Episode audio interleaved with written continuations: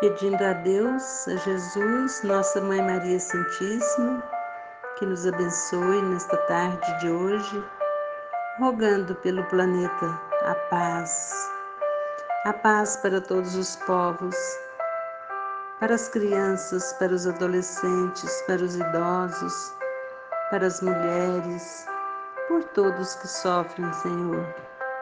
Pai nosso, Pai nosso que estás na terra, na água, no fogo e no ar. Pai nosso que estás nas flores, no canto dos pássaros, no coração a pulsar. Que estás na compaixão, na caridade, na paciência e no gesto de perdão. Pai nosso que estás em mim, naquele que eu amo, naquele que me fere e naquele que busca verdade.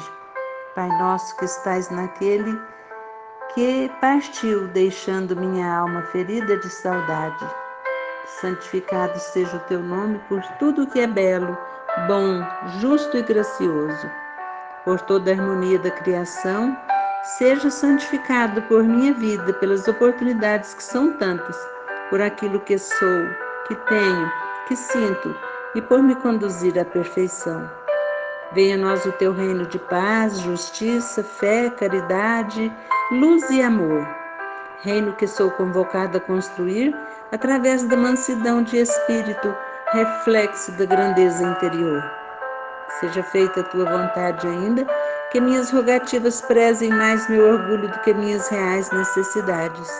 Ainda que muitas vezes eu não compreenda mais o silêncio em respostas às minhas preces não te ouvindo assim dizer, filho, aguarda, pois tua é toda a eternidade.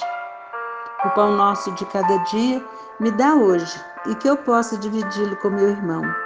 As condições materiais que horas tenho de nada servem se não me lembro de quem vive na aflição. Pão do corpo, pão da alma, pão da vida, verdade e luz, pão que vem trazer todo alento e alegria.